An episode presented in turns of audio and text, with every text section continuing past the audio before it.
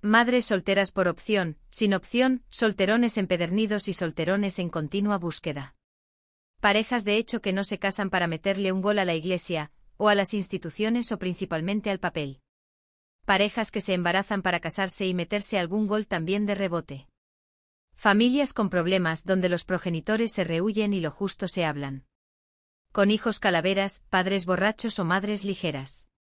También familias normales en el sentido más neutro de la acepción. El abuelo se bebía un huevo abierto con algo de sal mientras la abuela requemaba unas patas amarillas y tiesas de gallina en el fogón de la cocina.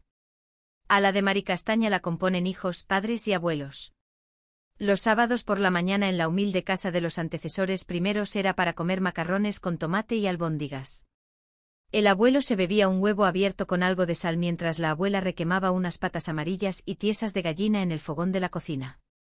Una vez sacó un nido de ratón detrás de la televisión en blanco y negro con dos pielecitas removiéndose en su interior, buscaban calor, y aquello parecía un cuento de invierno.